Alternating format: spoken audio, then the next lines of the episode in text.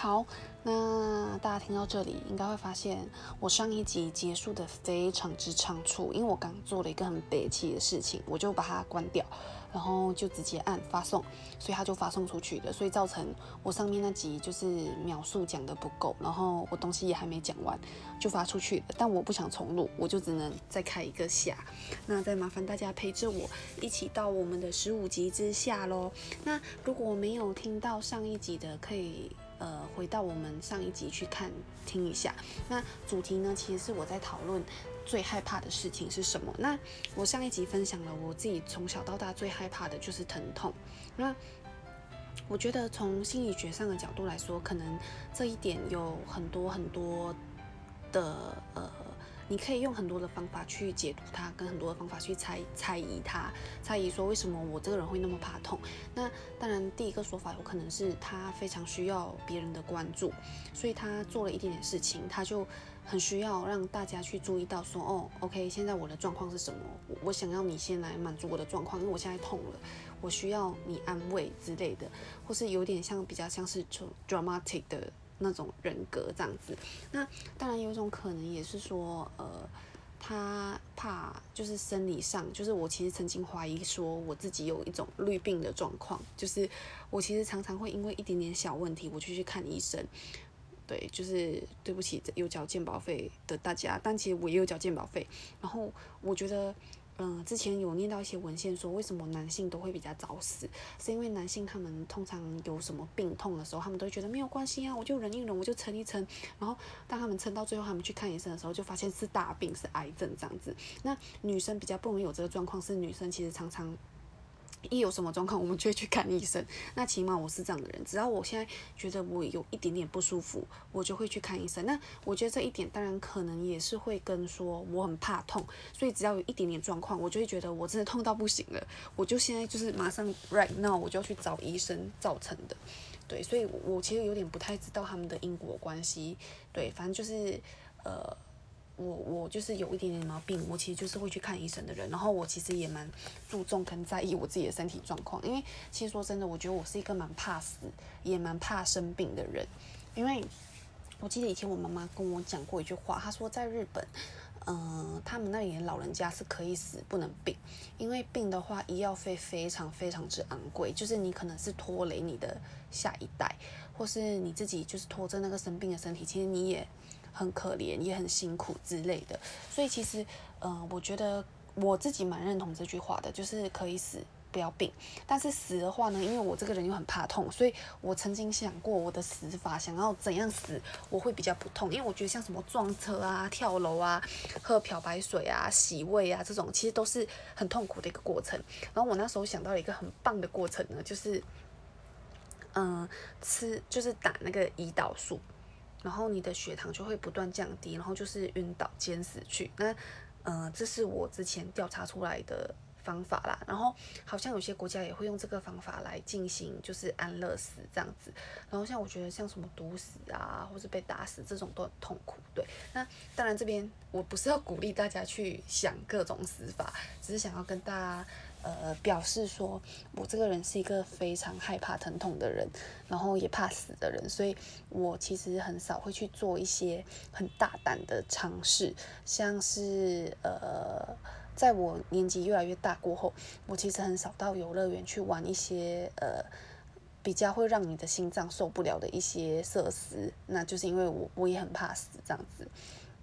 好，但再来，因为怕痛嘛，所以像我自己一个人在国外生活，我其实觉得我。最最最最害怕的事情是怕我自己生病，因为你生病的时候其实会很难受，无论是你的身体还是心理，你都会很需要有人陪伴。可是，在国外的时候，通常就是自己一个人嘛，然后即使你有朋友，那你朋友也不可能常常陪在你身边，然后可能也在不同的地方工作，他们可能也有自己的生活要过，所以你不可能一直去麻烦你的朋友。那这个时候我就会非常害怕自己生病，因为生病的时候人会变得比较负面，然后你有事情的时候你不知道。可以找谁帮忙，你就会觉得全世界好像只剩下你一个人，好像很可怜、很悲惨。所以，我其实，在生病的时候，跟我之前动手术的那时候，我其实常常有事没事就会一直掉眼泪，一直哭，就是会想一些很悲观的东西，或是那时候，呃，其实我身上有个地方有肿瘤，然后我去把它开刀拿出来，然后化验。其实我那时候想过，如果医生跟我说结果是不好的，就是如果这个肿瘤是恶性的话，我可能就会也不想要做治疗，我就想要去环游世界，然后就这样。就这样吧，对，对，所以我觉得我我个人的想法是这样子。那当然，很多人可能大家做法会不一样，有的人可能会积极做治疗啊，或是相信治疗还是有改变啊，什么什么之类的，对。所以，呃，我想要表达是我是一个会害怕这些东西的人。好，那再来要分享的是第二点，就是我害怕的事情。我其实是一个很不喜欢改变，跟很。不喜欢接受别人调整我的 schedule，跟不照着我的计划来的人，我其实是一个我觉得有时候有一点太强迫跟太理性的人。就是我对于这件事，假设现在我我我有嗯我们要出去玩，然后我会有这个安排，就是我都会说好，那我安排行程，因为我其实是一个很喜欢安排行程的人，我其实不太喜欢别人。帮我安排行程，对，所以我就是想要把控制感掌握在我自己手上，所以我可能会排说，OK，我们买几点的飞机到几点回来，然后我们住饭店，前两天住哪里，后两天住哪里，那我们早上要去哪里哪里，然后几点几点，然后我们要换到什么地方，所以其实我是一个很有要照着这些 schedule 走的，有点强迫症的人，所以。当别人无预警的想要改变我的行程，或是突然遇到了什么突发状况，你逼不得已的要改变你自己行程的时候，我会很慌乱。那我觉得这一点有可能是因为我自己的那个呃临场反应没有那么快。就是这，我当然也有跟我的好好友追，就是讨论过这件事情，因为他跟我就是完全个性不一样的人，他就是那种自己来自则安之，然后很随性，怎怎样都 OK 的人。那我就是那种我每天都要计划，像我一周我就会计划好，OK，礼拜四跟礼拜五的晚上我要干嘛，礼拜六跟礼拜日我要跟谁出去，然后我要去哪里几点，然后。我其实就是不喜欢别人迟到，也不喜欢别人打坏我的计划，也不喜欢别人临时改变我的计划这件事情。那我其实深深知道我自己有这样子的呃一个 trait，这样子的一个状态。那嗯，我就是也不喜欢去做尝试一些呃我之前没有想过的东西，因为我觉得我这个人就是比较偏向传统跟保守一些些。那在开放性这一块就没有那么高，对。那嗯，再来就是如果我碰到一些很紧急的状况，其实它会让我非常非常的焦虑。即使我觉得这些事情都是有解决方法的，像是嗯，可能像。我现在对于搬家这件事，像刚开始我的我我跟我的房东谈，然后我房东跟我说，哎，就是不行哦，就是他不能让我住了。其实，在问他之前，我拖延了非常久，因为我就是不想面对这件事情。后来我真的问了，他真的告诉我说不能再让我继续住的话的时候，我其实那时候。我紧张到我大概有一个礼拜我都睡不好，那其实紧张真的是没有用的，可是我还是会不知不觉紧张。那其实我也不是说害怕我自己的能力找不到更好的房子住，或是找不到地方住，或是担心搬家的事情，其实这些东西都是可以解决的。可是我就是会莫名其妙的有一些焦虑的情绪跟情感，你就会觉得我压力很大，然后再来是我觉得我的身体对压力的。反应是非常敏感的，像是，呃，我的月经会因为压力跟荷尔蒙的关系非常的不稳定，然后还有我的胃痛也是会因为这个情况，就是有一些，呃，你常常会就是胃都不好啊，然后我每次去看医生，医生都会说你最近有碰到什么压力吗之类的，对，那我常常就是会因为这些小而无法控制。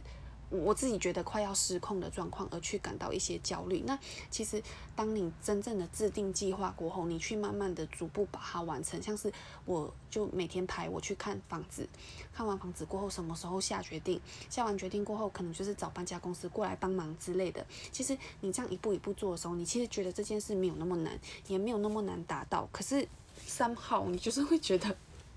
很紧张跟很害怕，我不晓得大家有没有像我这样的状况。其实，因为我自己念心理系，有时候我其实觉得我自己有点 anxiety disorder，就是焦虑症。然后可能是焦虑症里面的 GAD，嗯，它就是一个 generalized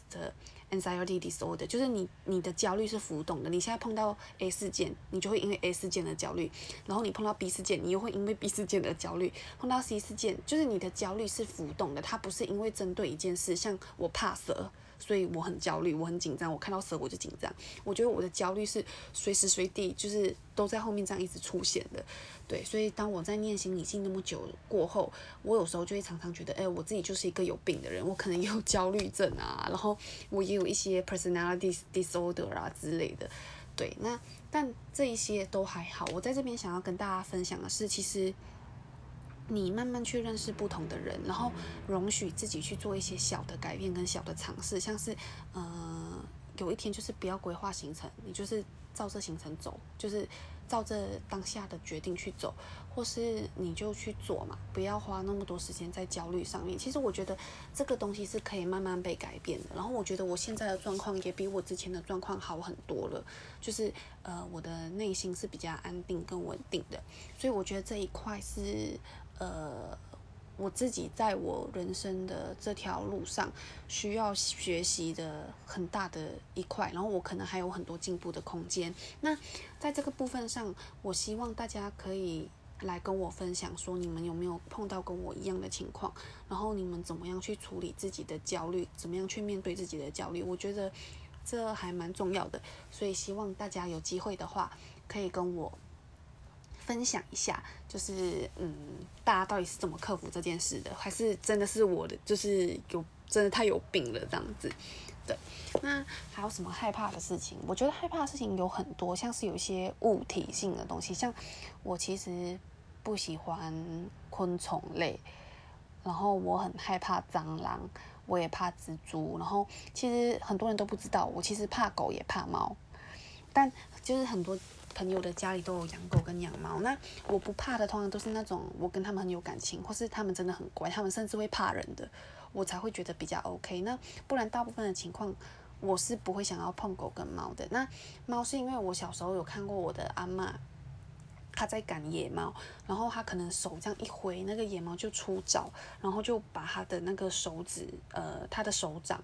就是挖了一个洞，然后是深到见骨的。就是我我记得我那时候有看到白色的骨头，所以我其实从那之后我非常害怕猫，尤其是你跟猫玩逗猫棒的时候，它会出掌嘛。我都会闪超快，其实其实我不太喜欢这个东西。然后再来是狗狗，是因为小时候被狗追过嘛，就是我相信大家也有很有这样的经验。但其实有时候你想一想，你明明就是一个那么大的人，你为什么要害怕这些动物？而且你明明有一些反应可以去做来保护自己，那为什么要害怕？但就是小时候的阴影嘛，对。然后我也怕水，我我不喜欢从事一些。海上的活动，因为我不会游泳，我害怕被呛到。应该说，我觉得这些比较偏向你害怕失控，你害怕你自己无法去控制某些状况，像，嗯，你你在海里，你没有办法控制你自己的身体，你没有办法游泳，你没有办法控制你现在的状态，造成你过后会死亡之类的。所以，嗯，我一般上。嗯，我其实很爱浮潜，我很喜欢看海底世界，我觉得很漂亮。那嗯，有一年我去澎湖浮潜，那因为澎湖的浮潜是自由浮潜，它就会载你到海中间把你丢下去。那其实长滩岛的浮潜也是这样。然后你知道不会游泳的人，只要一下去，你的脚碰不到地上，因为一般的浮潜是在岸边浮潜，你只要脚踩在地上，你就会直接站起来，你就会没那么害怕，因为这是你可以控制的。那当你把我丢到海中央的时候，我就会觉得天啊，我整个人都在晃。然后你知道，在海中央浮潜的时候，那个浪如果它来的方向不一样，你很有可能整个人是会翻一圈，就是你的脚会在你的身体前面，而不是脚在身体后面。那这个时候你就会觉得，我我个人是觉得很紧张、很害怕啊。对，那我在想，可能我 podcast 大部分的听众都是会游泳的，所以你们可能没有办法体会这件事。但我个人是非常非常害怕这件事情的。对，那再我想想。我还有害怕什么样的状况呢？我觉得我自己其实是一个蛮害怕分离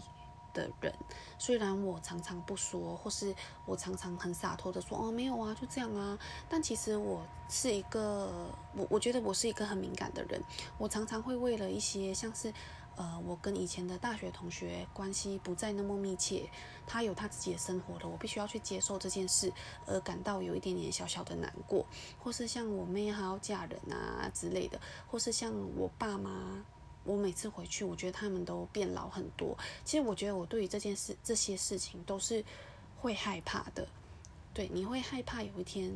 就像可能刚刚有个朋友提到的，就是你会后悔你自己当初的决定，你怎么是这样乱下决定，做了这个决定？但其实你看很多书，很多书也会跟你说，其实不要这样想，因为常常你做的决定的当下，那已经是你在所有很好的选择里面选了一个最好的选择了，所以其实不用去刻意的责怪自己。可是我觉得人常常都会。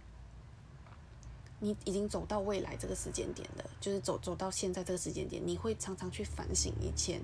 你做了些什么事情，然后造成什么样的结果。可其实这真的是一个嗯没有意义的事情，因为你也改变不了。但我觉得这件事情要跟大家讲通真的很难，因为我自己也正在学习这件事情。对，好。那我今天想要跟大家分享的呢，我觉得时间也差不多了，两集加起来也快要三到四十分钟。那也很谢谢大家今天很有耐心的把我的这个 podcast 听完。那在这集 podcast 里面，我等一下会后置加入一个背景音乐，就是希望不会影响到大家的呃听到我说话的方式。那如果你们不喜欢这个背景音乐，或是觉得背景音乐太嘈杂的话，也欢迎随时跟我分享，我会在下一集里面再去做一些调整。那如果大家有在下一集的 podcast 里面想要听到什么样的主题，也欢迎随时跟我说。我希望我可以尽快的邀请，就是不同呃种类的朋友，或是我一些不同领域的朋友来到我的 podcast 平台，跟大家分享一些有趣的事情。好，那就祝大家有个美好的周末，晚安喽，各位，拜拜。